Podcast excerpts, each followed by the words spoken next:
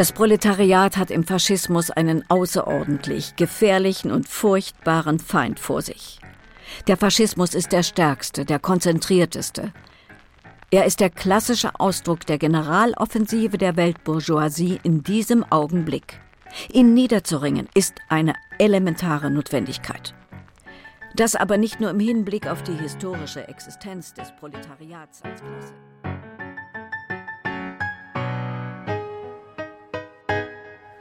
Das waren die ersten Sätze aus Clara Zetkins Rede Der Kampf gegen den Faschismus, die sie vor 100 Jahren, am 20. Juni 1923, vor dem Plenum des Exekutivkomitees der Kommunistischen Internationale hielt.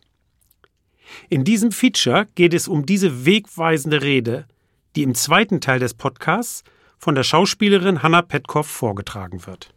Genau. Und im ersten Teil wollen wir eine kurze Einleitung zu dieser Rede geben, in der sie auf die Ursachen für den Sieg des italienischen Faschismus eingeht. Wir, das sind Albert Scharenberg und ich, Annika Taschke. Einige von euch kennen uns vielleicht von unserem Podcast Rosa Lux History. Heute aber moderieren wir nicht unseren Podcast, sondern sind hier im Studio auf Einladung der Clara Zetkin Stiftung, um ein Feature über diese Rede zu produzieren. Wir wollen über den historischen Kontext dieser Rede sprechen und euch etwas über die Person Clara Zetkin und die italienische Vorgeschichte des Faschismus erzählen. Na, dann mal los. Clara Zetkin ist eine der schillerndsten Persönlichkeiten der feministischen, sozialistischen und kommunistischen Geschichte. Die 1857 im Königreich Sachsen geborene Zetkin trat bereits 1878 der Sozialistischen Arbeiterpartei Deutschlands bei, der späteren SPD. Bekannt wurde sie in den Jahrzehnten vor dem Ersten Weltkrieg vor allem als engagierte Streiterin für die Rechte der Frauen und Vorkämpferin eines proletarischen Feminismus, also eines Feminismus nicht der bürgerlichen Eliten und gut situierten, sondern der arbeitenden Frauen. Ja, Ab 1892 war sie Chefredakteurin der neu gegründeten Zeitschrift Die Gleichheit, die sich eben dieser Frage widmete. Außerdem war Zetkin mitverantwortlich dafür, dass im Jahr 1911 der Internationale Frauentag eingeführt wurde, der dann zehn Jahre später auf den 8. März gelegt wurde und noch heute in aller Welt begangen wird. Zetkin war eine gute Freundin und Genossin Rosa Luxemburgs. Die beiden standen im beständigen Austausch aber durch ihre hervorgehobene Stellung innerhalb der SPD lernte Zetkin auch all die anderen Führer der deutschen und internationalen Sozialdemokratie kennen. Nach Ausbruch des Ersten Weltkriegs zählte Zetkin dann zur kleinen Gruppe jener Sozialdemokratinnen, die die Befürwortung des Krieges durch die SPD-Führung ablehnte und schloss sich 1917 der neu gegründeten USPD an. Kurz nach dem Beginn der Novemberrevolution die 1918 den Kaiser absetzte und Deutschland zur Republik machte, beteiligte sich Zetkin an der Gründung der Kommunistischen Partei Deutschlands. Die KPD hatte jedoch keinen glücklichen Start. Sie hatte anfangs wenige Mitglieder und nur zwei Wochen nach ihrer Gründung wurden die beiden Wortführer Rosa Luxemburg und Karl Liebknecht ermordet. Ja, die Revolution wurde dann durch die SPD geführte Reichsregierung abgewürgt. Viele ihrer AnführerInnen wurden ermordet. Außerdem hatte die KPD bei ihrer Gründung noch den Beschluss gefasst, die Wahlen zur Nationalversammlung zu boykottieren, was sie politisch zusätzlich isolierte. Nachdem die Partei diesen Beschluss revidiert hatte, zog Zetkin nach der Wahl im Jahr 1920 als KPD-Abgeordnete in den Reichstag ein, dem sie durchgängig bis 1933 angehören sollte. Dieser biografische Kontext ist überaus wichtig für Zetkins Rede vor dem Exekutivkomitee der Kommunistischen Internationale, dem EKKI, von 1923. Denn in der KPD und in der Kommunistischen Internationale insgesamt tobte zu dieser Zeit eine Auseinandersetzung über den richtigen Kurs. Während manche in den frühen 20er Jahren immer noch glaubten, dass die Revolution auf der Tagesordnung stehe, nahmen andere bereits wahr, dass die Revolution im Westen gescheitert war und es daher anderer Strategien bedurfte. Weniger Offensive, mehr Defensive. In Deutschland wechselte der KPD-Vorsitz in rascher Folge von einer Fraktion auf die nächste. Auf internationaler Ebene baute die auf Initiative Lenins von den russischen Bolschewiki gegründete Dritte Internationale ein weltweites Netz kommunistischer Parteien auf. Ab 1921 wurde dann immer sichtbarer, dass die revolutionäre Periode abgeflaut, ein Umsturz also einstweilen in weite Ferne gerückt war. Dem wollten sich viele Kommunisten aber noch nicht wirklich stellen. Im Gegenteil waren sie bestrebt, die Revolution mit immer abenteuerlicheren Aktionen doch noch zu erzwingen. So etwa mit der Märzaktion der KPD im Jahr 1921, einem missglückten Versuch, durch einen schlecht vorbereiteten Aufstand die Macht zu übernehmen, und dann noch einmal im von der Kommunistischen Internationale geplanten sogenannten Deutschen Oktober 1923. Clara Zetkin entschied sich dennoch für den Verbleib in der KPD, auch wenn es zunehmend bedeutete, dass sie sich dem politischen Schwenks der kommunistischen Bewegung unterordnen musste, die bald, ab Mitte der 20er Jahre, vom wachsenden Einfluss Stalins gekennzeichnet war. Aber da sie, wie der Historiker Jörn Schüttrumpf zu Recht bemerkt, das bei weitem bekannteste Gesicht der kommunistischen Internationale außerhalb Sowjetrusslands war, besaß Zetkin vor allem in den frühen 20er Jahren durchaus Einfluss in der kommunistischen Bewegung. Diesen Einfluss versuchte sie, mit ihrer Rede vor dem EKKI für einen Kursschwenk zu nutzen. Weg von dem ungeduldigen Abenteurertum und hin zur Politik einer echten, breiten Einheitsfront der Arbeiterklasse und ihrer Verbündeten. Zwar war die Politik der Komintern nach dem Scheitern der Märzaktion offiziell umgeschwenkt. Man orientierte nunmehr auf ein Zusammengehen der unterschiedlichen Strömungen und Parteien der Arbeiterbewegung, also auf eine Einheitsfront. Diese Kooperation war jedoch rein taktischer Natur. Das heißt, die Kommunistinnen und Kommunisten sahen sie als Zwischenschritt zur eigenen, revolutionären Machteroberung. Genau. Und daraus ergaben sich dann in der Praxis diverse Probleme, weil unter diesen Bedingungen jede echte Zusammenarbeit erschwert wurde. Außerdem war die alte Strategie der KPD und der Komintern insgesamt auch unter dem Label der Einheitsfront nicht wirklich überwunden worden. Im Gegenteil sollte sie auch nach dem deutschen Oktober in der KPD fortleben. Ja, aber maßgeblich war da schon nicht mehr die Politik der nationalen kommunistischen Parteien, sondern die der Komintern. Hier wurde die Politik der kommunistischen Weltbewegung verbindlich festgelegt. Und hier bestimmten die Bolschewiki, was Sache war. Überhaupt gaben sie nach der erfolgreichen Revolution in Russland den Ton an. Und alle kommunistischen Parteien blickten auf zu den Bolschewiki, die es als einzige vermocht hatten, die Revolution in ihrem Land zum Sieg zu führen allerdings zu einem hohen Preis. Denn durch den Bürgerkrieg und die mangelnde demokratische Kontrolle verselbstständigte sich die Exekutive der 1922 gegründeten Sowjetunion immer mehr von ihren ursprünglichen Idealen. Mit den bekannten katastrophalen Folgen.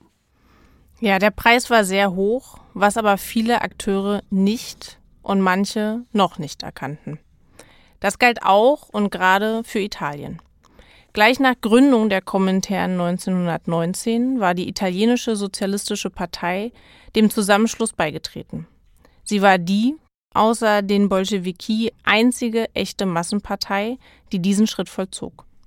Die italienischen Sozialisten hatten eine Geschichte, die sie abhob von den meisten Parteien der Zweiten Internationale, denn anders als diese hatten sie eine Beteiligung am Ersten Weltkrieg strikt abgelehnt. Da sie aber keine kommunistische Partei war, begegneten Lenin und die Bolschewiki der Partei von Anfang an mit Misstrauen. Lenins Ziel war die Spaltung der Sozialisten und die Gründung einer seinen Vorstellungen entsprechenden und seinen Anweisungen folgeleistenden italienischen kommunistischen Partei.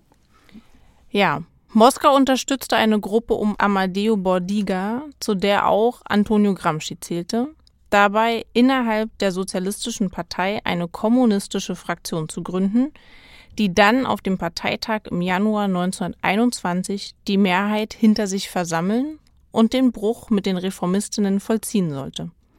Das aber misslang gründlich. Die Bolschewiki ließen die kommunistische Fraktion dennoch eine eigene, organisatorisch schwach bleibende KP gründen. Damit war die Sozialistische Partei zerstört, ohne dass eine andere linke Partei mit Massenbasis an ihren Platz getreten wäre. Zu Nutznießern dieser Spaltung wurden Benito Mussolini und die Faschisten. Mussolini war selbst ein führendes Mitglied der Sozialistischen Partei gewesen, bevor er im Gegensatz zur Partei für den Kriegseintritt Italiens an der Seite der Entente zu trommeln begann. Nach dem Krieg gründete er dann mit den Fasci di Compartimento eine eigene faschistische Bewegung. Nach dem Scheitern der Fabrikrätebewegung und anderer revolutionärer Anstrengungen im Norditalien der Nachkriegszeit wuchs die faschistische Bewegung rasch. Bereits 1922 hatte sie mehrere hunderttausend Parteigänger. Mussolini verfolgte eine Doppelstrategie des legal und illegal.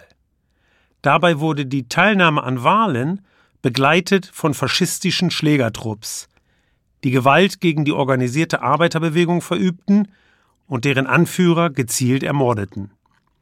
Die in verschiedene Fraktionen zerfallene italienische Arbeiterbewegung wurde auf diese Weise schrittweise aufgerieben.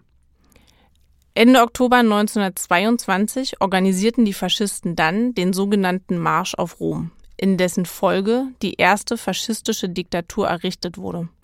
In der Komintern wurde diese Diktatur zunächst als eine klassische Konterrevolution betrachtet. Ja, und hier setzt die Rede Zetkins an. Die gelernte Italienischlehrerin studierte in den ersten Monaten der Mussolini-Diktatur, als die Medien noch nicht gleichgeschaltet waren, die italienische Presse, um sich ein Bild des Faschismus zu machen. Dabei erkannte sie bald, dass es sich beim Faschismus nicht um eine bloße Konterrevolution, sondern um ein gänzlich neuartiges Phänomen handelte, das schonungslos analysiert werden musste und eine neue linke politische Strategie erforderte. Ja, sie drängte die Bolschewiki, auf einer Sitzung des erweiterten Exekutivkomitees der Kommunistischen Internationale ihre Faschismusanalyse vortragen zu können. Dem wurde schließlich entsprochen. Clara Zetkin war zu dieser Zeit bereits so krank, dass sie am 20. Juni 1923 in den Sitzungssaal getragen werden musste und als erste und einzige Person in der Geschichte der Kommunistischen Internationale ihr Referat im Sitzen hielt. Bevor wir zur Lesung kommen, noch ein paar kurze Schlaglichter auf den Inhalt dieser, so der Historiker Wolfgang Wippermann, bemerkenswert differenzierten Rede. Zwar sieht auch Zetkin im Verrat der Reformisten eine Mitverantwortung für den Sieg des Faschismus, aber die Stoßrichtung ihrer Analyse geht in eine andere Richtung. Denn sie sieht den Faschismus, anders als die meisten Kommunisten, eben nicht als klassische Konterrevolution. Für sie ist Zitat, der Träger des Faschismus nicht eine kleine Kaste, sondern es sind breite soziale Schichten, große Massen, die selbst bis in das Proletariat hineinreichen. Ja, die Betonung der sozialen Trägerschaft des neuen faschistischen Regimes ist der erste Punkt. Die breite Anhängerschaft aus allen Klassen und Schichten komme dadurch zustande, dass der Faschismus die sozialistische Vision von einer besseren Welt in ein eigenes, scheinrevolutionäres Programm überführe. Ja, und dieses scheinrevolutionäre Programm ermögliche es dem Faschismus, im Zuge der anhaltenden Wirtschaftskrise Italiens Menschenmassen aus sehr unterschiedlichen sozialen Gruppen für sich zu gewinnen. Zetkin sagt, Zitat, nur wenn wir verstehen, dass der Faschismus eine zündende, mitreißende Wirkung auf die breiten Massen ausübt, werden wir ihn bekämpfen können. Sie betont auch die Doppelstrategie des legal und illegal, von der du vorhin sprachst, Albert. Dem Faschismus seien in allen Ländern zwei Wesenszüge zu eigen. Zitat Ein scheinrevolutionäres Programm, das außerordentlich geschickt an die Stimmungen, Interessen und Forderungen breitester sozialer Massen anknüpft, Dazu die Anwendung des brutalsten, gewalttätigsten Terrors. Ja, ganz genau, Annika. Und deshalb könne er nicht bloß militärisch überwunden werden, sondern man müsse, Zitat, ihn auch politisch und ideologisch niederringen. Wir müssen mit größter Energie den Kampf aufnehmen, nicht nur um die Seelen der Proletarier, die dem Faschismus verfallen sind, sondern auch um die Seelen der Klein- und Mittelbürger, der Kleinbauern, Intellektuellen, kurz all der Schichten, die heute durch ihre wirtschaftliche und soziale Stellung in wachsenden Gegensatz zum Großkapitalismus kommen. Damit betont sie im Grunde genau den analytischen Zusammenhang, den später Antonio Gramsci ausarbeiten wird, nämlich die Frage der Hegemonie. Die Strategie, die sie hierfür vorschlägt, ist die Bildung einer proletarischen Einheitsfront. Zitat Deshalb müssen sich die Arbeiter ohne Unterschied der Partei und der Gewerkschaftsorganisation zum Kampfe zusammenfinden. Dieses Plädoyer wiederum beinhaltet eine indirekte Kritik an der Spaltungspolitik der Kommentaren und eine Parteinahme für den Kurswechsel. Zudem kam es in der Kommentaren jedoch nicht. Zwar erhielt Zetkin, wie das Protokoll vermerkt, stürmischen, lang anhaltenden Beifall für ihre Rede, aber ihre Ideen wurden im Anschluss kaum aufgegriffen. Die KPD driftete mit dem sogenannten Schlageterkurs kurzzeitig gar in die Nähe einer als Querfront zu bezeichnenden Politik ab, auf die wir hier nicht näher eingehen können. 1928 folgte dann der ultralinke Schwenk der Kommentaren, die damit jeden Bezug auf die Einheitsfront aufhob und stattdessen dem immer mächtiger werdenden Josef Stalin folgte, der den Hauptfeind der Kommunisten in der Sozialdemokratie ausmachte, die er als Zwillingsbruder des Faschismus als Sozialfaschismus charakterisierte. Ja, statt den Kampf um die Seelen der nicht proletarischen Schichten zu führen, wie Zetkin es in ihrer Rede verlangt hatte, lautete die Losung nunmehr Klasse gegen Klasse. Ein, wie wir heute wissen, verhängnisvoller Fehler, der die Arbeiterbewegung weiter spaltete und auf diese Weise zum Sieg des Nazifaschismus in Deutschland beitrug. Ein Sieg, den Clara Zetkin übrigens noch erlebte, kurz bevor sie auf den Tag genau zehn Jahre nach ihrer großen Rede vor dem EKKI starb. Jetzt aber genug der Einleitung. Von unserer Seite gibt es nur noch ein paar Hinweise auf weiteres Material zum Thema. Da ist vor allem die Website der Clara Zetkin Stiftung clara-zetkin-stiftung.de. Hier findet ihr viele Informationen und Materialien zur Person, zum Leben und Wirken Clara Zetkins. Ja, und außerdem empfehlen wir natürlich den Geschichtspodcast der Rosa-Luxemburg-Stiftung namens Rosa Lux History, den Albert und ich moderieren. Dort gibt es viele Folgen zum Thema, zu Zetkin, zu Gramsci, zur kommunistischen Internationale, zum Nazifaschismus und viele mehr. Jetzt aber wollen wir zur Rede kommen. Dazu nur kurz die Vorbemerkung, dass es sich um eine gekürzte Fassung handelt. Denn die Rede ist zum einen sehr lang. Zum anderen ist gerade die zweite Hälfte mit ihren spezifischen Bezugnahmen auf die Tagespolitik heute etwas langweilig und für das Verständnis der Zetkinschen Analyse nachrangig. Auch darüber hinaus haben wir die Rede etwas straffen müssen. Wir sind sehr froh, dass wir Hanna Petkoff dafür gewinnen konnten, die Rede im Studio einzulesen. Sie ist nicht nur aus dem Fernsehen bekannt, sondern auch durch ihr Engagement am großartigen Berliner Gripstheater. Wir überlassen ihr jetzt die Bühne und sagen unsererseits bereits jetzt vielen Dank fürs Zuhören und Tschüss. Tschüss und viel Spaß.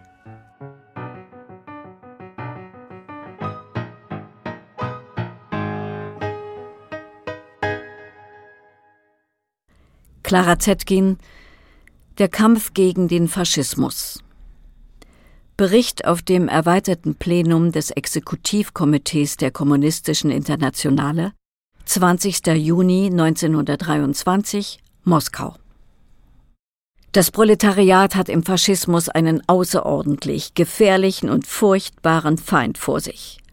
Der Faschismus ist der stärkste, der konzentrierteste. Er ist der klassische Ausdruck der Generaloffensive der Weltbourgeoisie in diesem Augenblick. Ihn niederzuringen ist eine elementare Notwendigkeit. Das aber nicht nur im Hinblick auf die historische Existenz des Proletariats als Klasse, die mit der Überwindung des Kapitalismus die Menschheit befreien muss. Es ist auch eine Frage der Existenz jedes schlichten Proletariers, eine Frage des Brotes, der Arbeitsbedingungen und der Lebensgestaltung für Millionen und Millionen von Ausgebeuteten. Deshalb muss der Kampf gegen den Faschismus Sache des ganzen Proletariats sein. Es liegt auf der Hand, dass wir diesen tückischen Feind umso eher überwinden, je klarer und schärfer wir sein Wesen und die Auswirkungen seines Wesens erkennen. Bis jetzt ist reichlich Unklarheit über den Faschismus vorhanden gewesen. Nicht nur in den breiten Massen der Proletarier, sondern auch innerhalb ihrer revolutionären Vorhut unter den Kommunisten. Die Meinung wurde vertreten und war wohl früher vorherrschend, dass der Faschismus nicht sei als gewalttätiger bürgerlicher Terror, und er wurde geschichtlich seinem Wesen und seiner Wirkung nach auf eine Stufe mit dem weißen Schrecken in Horthy-Ungarn gestellt. Aber obgleich die blutigen terroristischen Methoden des Faschismus und des Horthy-Regimes die gleichen sind und sich gleicherweise gegen das Proletariat kehren, ist das geschichtliche Wesen der beiden Erscheinungen außerordentlich verschieden. Der Terror in Ungarn setzte nach einem siegreichen, wenn auch kurzen revolutionären Kampfe des Proletariats ein. Die Bourgeoisie hatte vorübergehend vor der Macht des Proletariats gezittert. Der Horthy-Terror kam als Rache gegen die Revolution.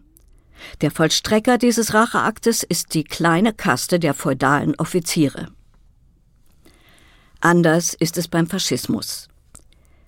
Er ist keineswegs die Rache der Bourgeoisie dafür, dass das Proletariat sich kämpfend erhob. Historisch, objektiv betrachtet, kommt der Faschismus vielmehr als Strafe, weil das Proletariat nicht die Revolution, die in Russland eingeleitet worden ist, weitergeführt und weitergetrieben hat. Und der Träger des Faschismus ist nicht eine kleine Kaste, sondern es sind breite soziale Schichten, große Massen, die selbst bis in das Proletariat hineinreichen. Über diese wesentlichen Unterschiede müssen wir uns klar sein, wenn wir mit dem Faschismus fertig werden wollen. Wir werden ihn nicht auf militärischem Wege allein überwinden, um diesen Ausdruck zu gebrauchen, wir müssen ihn auch politisch und ideologisch niederringen.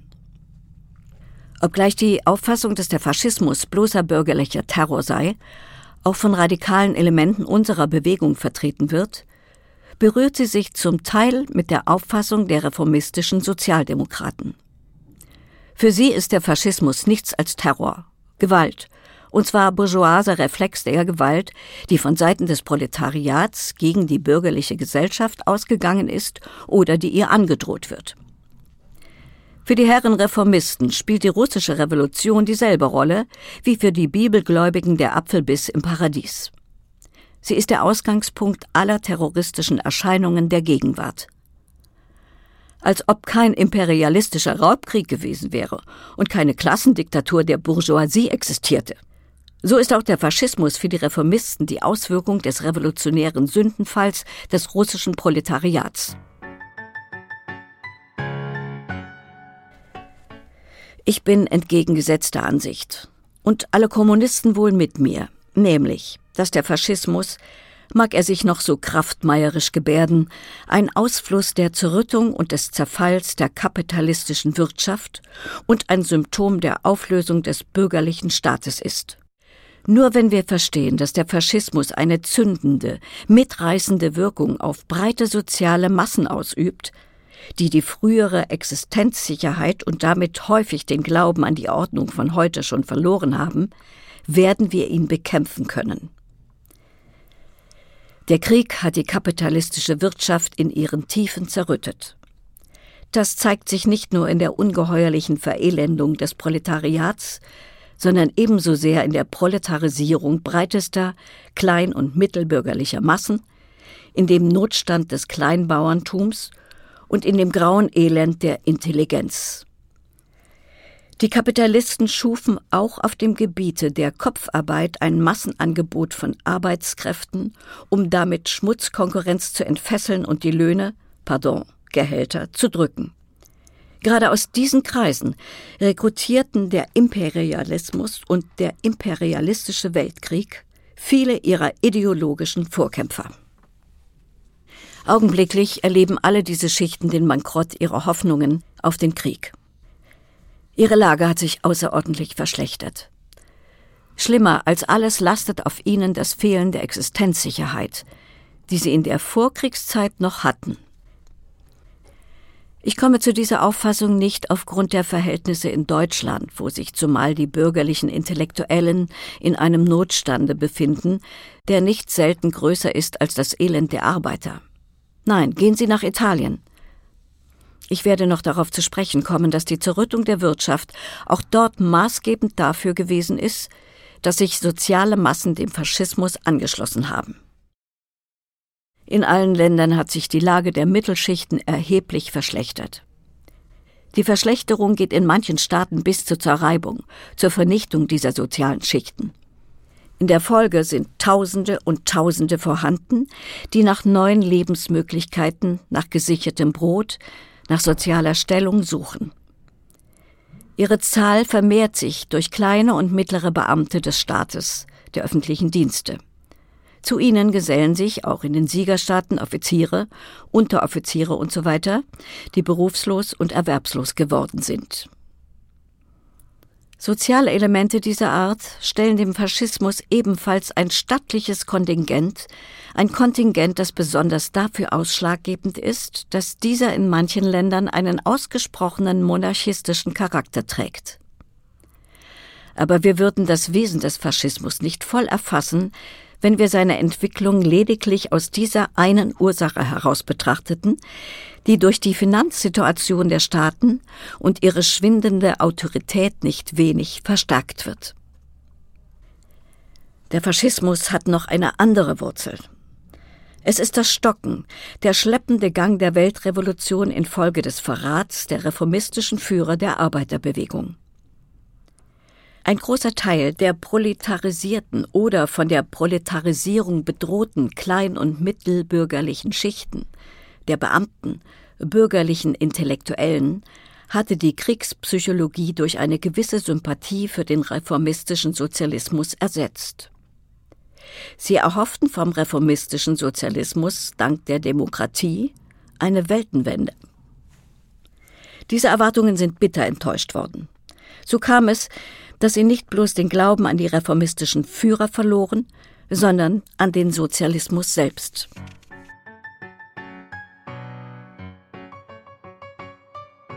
Übrigens, um gerecht zu sein, muss ich hinzufügen, dass auch die kommunistischen Parteien, wenn ich von Russland absehe, nicht ohne Schuld daran sind, dass es im Proletariat Enttäuschte gibt, die sich dem Faschismus in die Arme werfen. Ihre Aktionen sind oft nicht kraftvoll genug gewesen, ihre Aktivität nicht ausreichend, und sie erfassten nicht tief, nicht stark genug die Massen. Ich sehe von den Fehlern der Taktik ab, die Niederlagen brachten. Kein Zweifel, dass gerade manche der aktivsten, energischsten, revolutionär gesinnten Proletarier nicht den Weg zu uns gefunden haben oder auf diesem Wege umgekehrt sind, weil wir ihrer Empfindung nach nicht tatkräftig, nicht aggressiv genug aufgetreten sind und weil wir nicht verstanden haben, ihnen genügend klar zum Bewusstsein zu bringen, weshalb wir unter Umständen auch eine gerechtfertigte, unfreiwillige Zurückhaltung üben mussten. Tausendköpfige Massen strömten dem Faschismus zu. Er wurde ein Asyl für politisch Obdachlose, für sozial Entwurzelte, für Existenzlose und Enttäuschte. Und was sie alle nicht erhofften von der revolutionären Klasse des Proletariats und vom Sozialismus, das erhofften sie sich als Werk der tüchtigsten, stärksten, entschlossensten, kühnsten Elemente aller Klassen, die zu einer Gemeinschaft zusammengefasst werden müssen. Diese Gemeinschaft ist für die Faschisten die Nation.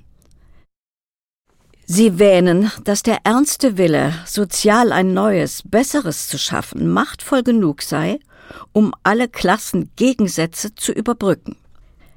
Das Mittel für die Verwirklichung des faschistischen Ideals ist ihnen der Staat.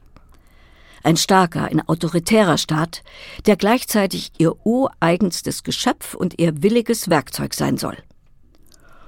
Hoch über allen Parteiunterschieden und Klassengegensätzen wird er thronen und die soziale Welt nach ihrer Ideologie, ihrem Programm gestalten.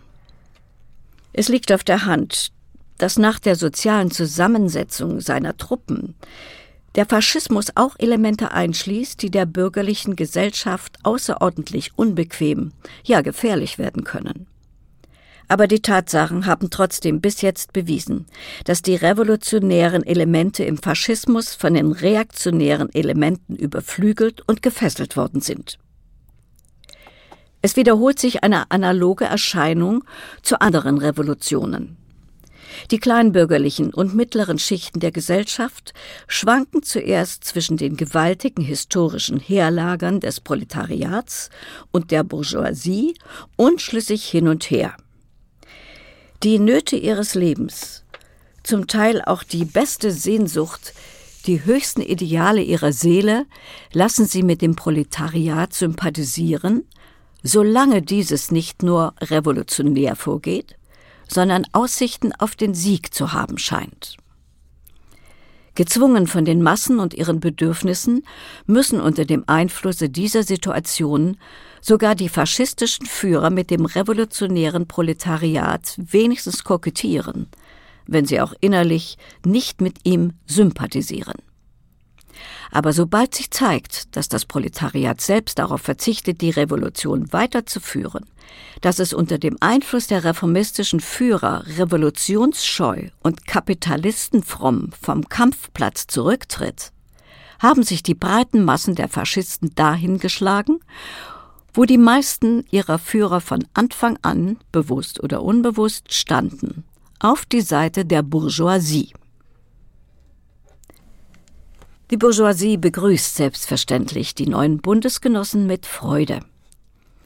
Sie erblickt in ihnen einen starken Machtzuwachs, einen in ihrem Dienste zu allem entschlossenen Gewalthaufen. Die herrschgewohnte Bourgeoisie ist leider in der Beurteilung der Lage und in der Verfechtung ihrer Klasseninteressen bei weitem klüger und erfahrener als das jochgewohnte Proletariat. Sie hat von Anfang an die Situation sehr klar erfasst und damit den Vorteil, den sie aus dem Faschismus zu ziehen vermag. Was will die Bourgeoisie? Sie erstrebt den Wiederaufbau der kapitalistischen Wirtschaft, das heißt die Erhaltung ihrer Klassenherrschaft. Unter den gegebenen Umständen hat die Verwirklichung ihres Ziels eine erhebliche Steigerung und Verschärfung der Ausbeutung und Unterdrückung des Proletariats zur Voraussetzung. Die Bourgeoisie weiß sehr wohl, dass sie allein nicht über die Machtmittel verfügt, um den Ausgebeuteten solch Los aufzuzwingen. Sie rechnet damit, dass sie das Proletariat nur noch mit Hilfe von Gewaltmitteln unterwerfen und ausbeuten kann. Aber die Machtmittel des bürgerlichen Staates beginnen teilweise zu versagen. Die Bourgeoisie kann die Sicherheit ihrer Klassenherrschaft nicht mehr von den regulären Machtmitteln ihres Staates allein erwarten. Sie braucht dafür eine außerlegale, außerstaatliche Machtorganisation. Eine solche wird ihr gestellt durch den bunt zusammengewürfelten Gewalthaufen des Faschismus. Deshalb nimmt die Bourgeoisie nicht nur mit Kusshand die Dienste des Faschismus an und gewährt ihm weiteste Bewegungsfreiheit, im Gegensatz zu all ihren geschriebenen und ungeschriebenen Gesetzen. Sie geht weiter. Sie nährt und erhält ihn und fördert seine Entwicklung mit allen ihr zu Gebote stehenden Mitteln des Geldschranks und der politischen Macht.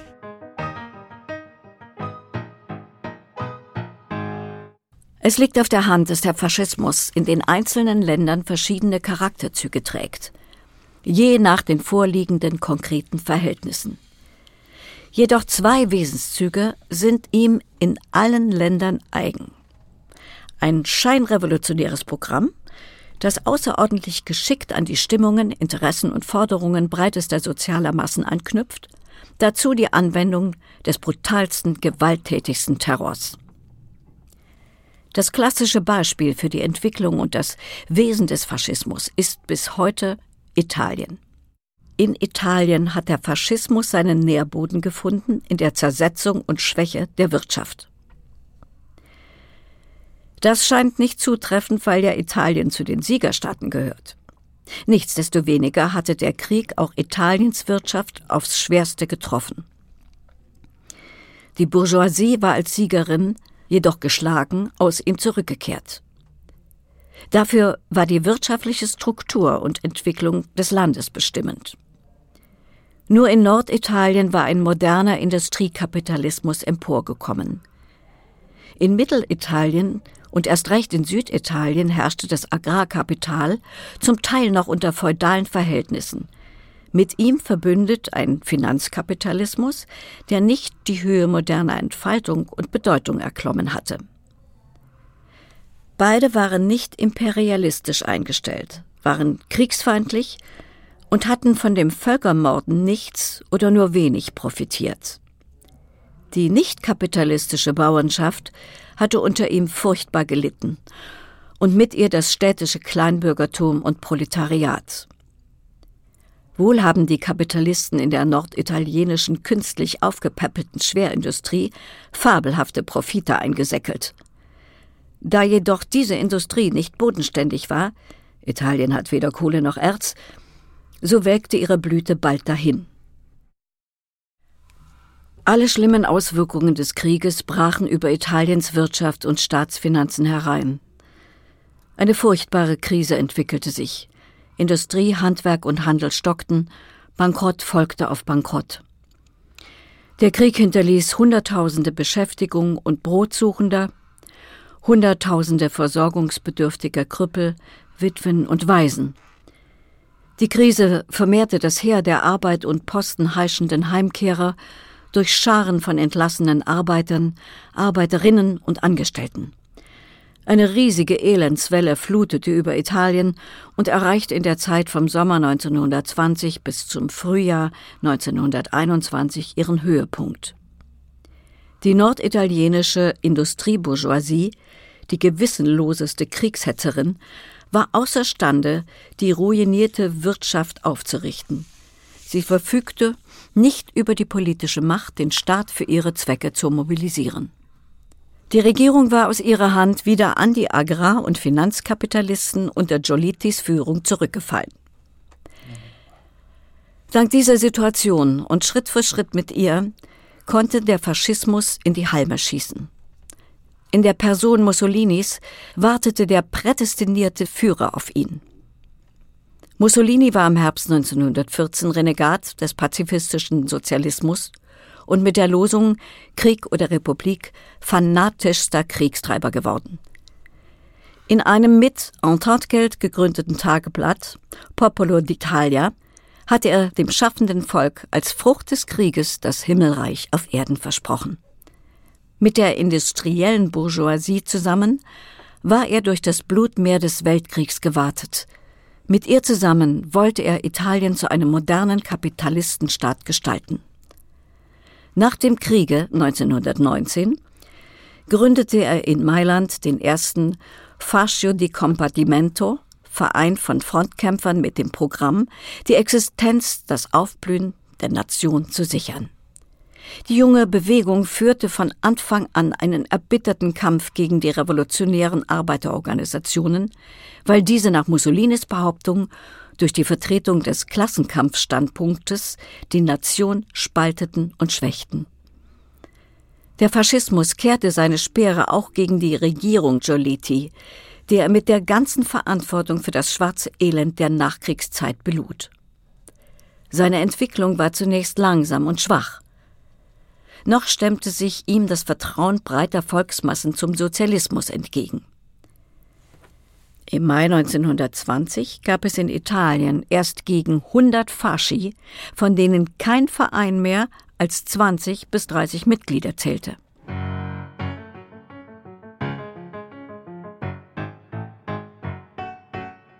Bald konnte der Faschismus aus einer zweiten Hauptwurzel Nahrung und Kraft saugen.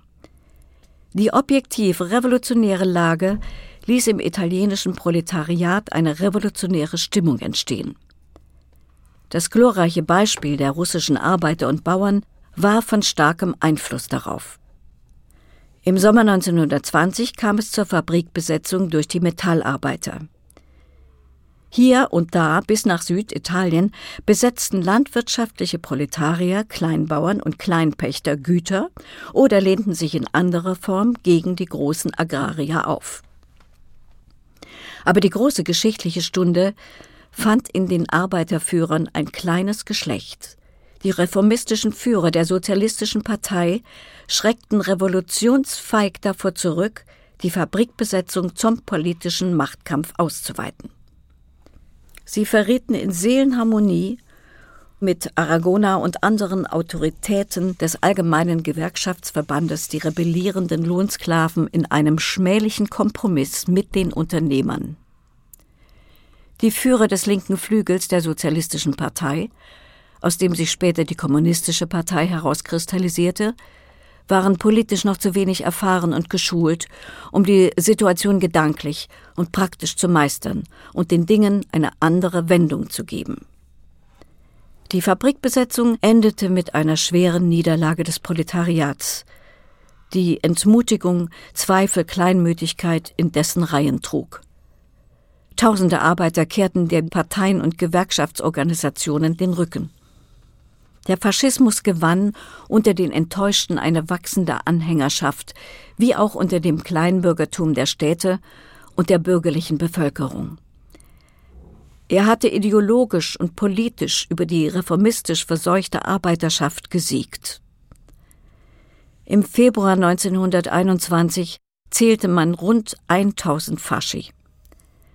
Der Faschismus gewann Massen durch scheinrevolutionäre Forderungen, die er in einer skrupellos demagogischen Agitation verfocht. Sein geschwollener Wortradikalismus wendete sich vor allem gegen die Regierung Jolitis, des Verräters der Nation. Gegen den zweiten Feind, die internationalen, vaterlandsfeindlichen Arbeiterorganisationen, zog der Faschismus dagegen mit Feuer und Schwert zu Felde. Seine Gefolgschaft begann, die antinationalen, das heißt die klassenbewussten Arbeiterorganisationen mit aktivem, blutigem Terror zu züchtigen. Im Frühjahr 1921 erfolgten die ersten faschistischen Strafexpeditionen. Sie trafen die Landproletarier, deren Organisationssitze verwüstet und verbrannt, deren Führer ermordet wurden. Erst später dehnte sich der faschistische Terror auch auf die Proletarier der großen Städte aus.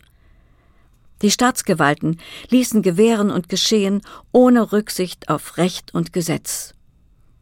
Die Bourgeoisie, ob industriell oder agrarisch, begönnerte offen den terroristischen Faschismus und unterstützte ihn mit Geld und anderen Mitteln. Trotz der Niederlage der Arbeiter bei der Fabrikbesetzung fürchtete sie die künftige Machterstarkung des Proletariats. Gewiss, die Regierung hätte damals Gründe und Machtmittel gehabt, um den Faschismus, der ihr bedrohlich auf den Leib zu rücken schien, mit Gewalt niederzuschlagen. Aber das wäre auf eine Stärkung der Arbeiterbewegung hinausgelaufen. Lieber Faschisten als Sozialisten, Revolutionäre, dachte Giolitti. Der alte schlaue Fuchs löste die Kammer auf und schrieb für Mai 1921 Neuwahlen aus. Er gründete einen Ordnungsblock aller bürgerlichen Parteien und nahm die faschistischen Organisationen in diesen auf. Dem Faschismus gingen während des Wahlkampfes die wilden republikanischen Locken aus. Die antidynastische und antimonarchistische Agitation verstummte in dem Maße, wie sich ihm agrarische Führer und agrarische Massen anschlossen. Mussolini empfand unstreitig die Gefahr, die für ihn und seine Ziele in der Überflutung des Faschismus mit agrarischen Elementen lag. Dieser Umstand hat seine Bedeutung. Er deutet auf jenen Gegensatz hin, der bis heute in wachsendem Maße im Faschismus besteht und zu seiner Zersetzung beitragen wird. Es ist der Gegensatz zwischen Agrar- und Industriekapital, politisch ausgedrückt zwischen Monarchisten und Republikanern. Die Partei soll jetzt 500.000 Mitglieder zählen.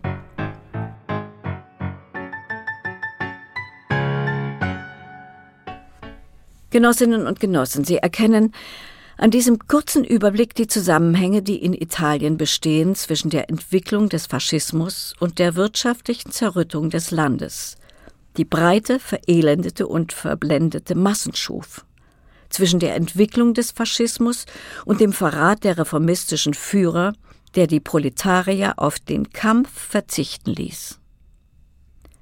Auch die Schwäche der kommunistischen Partei ist nicht ohne Einfluss darauf geblieben. Abgesehen von ihrer numerischen Schwäche hat sie wohl auch einen taktischen Fehler begangen, indem sie den Faschismus lediglich als eine militärische Erscheinung betrachtete und seine ideologische und politische Seite übersah. Vergessen wir nicht, dass der Faschismus in Italien, ehe er durch Akte des Terrors das Proletariat niederschlug, einen ideologischen und politischen Sieg über die Arbeiterbewegung errungen hatte und welches die Ursachen dieses Sieges waren. Es wäre sehr gefährlich, wenn wir außer Acht lassen wollten, von welcher Bedeutung gerade die ideologische und politische Überwindung des Faschismus ist. Es liegt auf der Hand, dass der Faschismus organisatorisch und seiner äußeren Machtstellung nach nur die hier kurz skizzierte Entwicklung nehmen konnte, weil er ein Programm hatte, das von großer Anziehungskraft auf breite Massen war.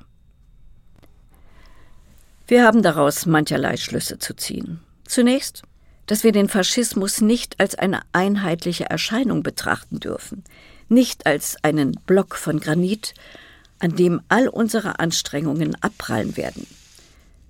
Der Faschismus ist ein zwiespältiges Gebilde, das verschiedene gegensätzliche Elemente umschließt und sich deshalb von innen heraus zersetzen und auflösen wird. Wir müssen mit größter Energie den Kampf aufnehmen, nicht nur um die Seelen der Proletarier, die dem Faschismus verfallen sind, sondern auch um die Seelen der Klein- und Mittelbürger, der Kleinbauern und der Intellektuellen, kurz all der Schichten, die heute durch ihre wirtschaftliche und soziale Stellung in wachsenden Gegensatz zum Großkapitalismus kommen und damit zum scharfen Kampf gegen ihn. Es wäre aber außerordentlich gefährlich anzunehmen, dass in Italien, dem ideologischen und politischen Verfall entsprechend, rasch der militärische Zusammenbruch folgen müsse. Deshalb müssen die revolutionären Proletarier, die Kommunisten und die Sozialisten, die den Weg des Klassenkampfes mit ihnen gehen, noch auf schwere Kämpfe gerüstet und vorbereitet sein. Das ist nicht nur die besondere Pflicht des Proletariats in Italien, wo sich dieser Prozess wahrscheinlich zuerst vollziehen wird, sondern namentlich auch des deutschen Proletariats. Der Faschismus ist eine internationale Erscheinung, darüber sind wir uns alle einig. Nach Italien hat er bis jetzt wohl seine stärkste und festeste Position in Deutschland errungen. Hier haben der Ausgang des Krieges und das Versagen der Revolution seine Entwicklung begünstigt. Das ist erklärlich, wenn wir uns bewusst bleiben, welches die letzten Wurzeln des Faschismus sind. In Deutschland ist die Wirtschaft infolge des verlorenen Krieges, der Reparationslasten, des Versailler Vertrages außerordentlich zerrüttet. Der Staat ist in seinen Grundlagen erschüttert. Die Regierung ist schwach, ohne Autorität, ein Spielball in den Händen der Stinnes und Konsorten. In keinem Land, das ist wenigstens meine Auffassung, ist der Gegensatz so groß wie in Deutschland zwischen der objektiven Reife für die Revolution und der subjektiven Unreife des Proletariats für sie infolge des Verrats, der Auffassung, des Verhaltens der reformistischen Führer. In keinem Lande hat seit Kriegsausbruch die Sozialdemokratie so schmachvoll versagt wie in Deutschland. Der Rückschlag auf die proletarischen Massen musste besonders stark verhängnisvoll sein. In Verbindung mit der militärischen Zerschmetterung des deutschen Imperialismus durch den Entente-Imperialismus sind deshalb hier sehr günstige Vorbedingungen dafür gegeben, dass der Faschismus stark in das Kraut schießen konnte. In der Resolution, die ich vorgelegt habe, sind verschiedene Mittel dargelegt, die wir anzuwenden, verschiedene Aufgaben, die wir zu erfüllen haben, um des Faschismus Herr zu werden. Ich will nicht im Einzelnen auf sie eingehen, ich will nur hervorheben, dass sie alle nach zwei Richtungen hingehen. Die eine Gruppe von Aufgaben zielt auf die ideologische und politische Überwindung des Faschismus ab. Diese Aufgabe ist von ungeheurer Wichtigkeit.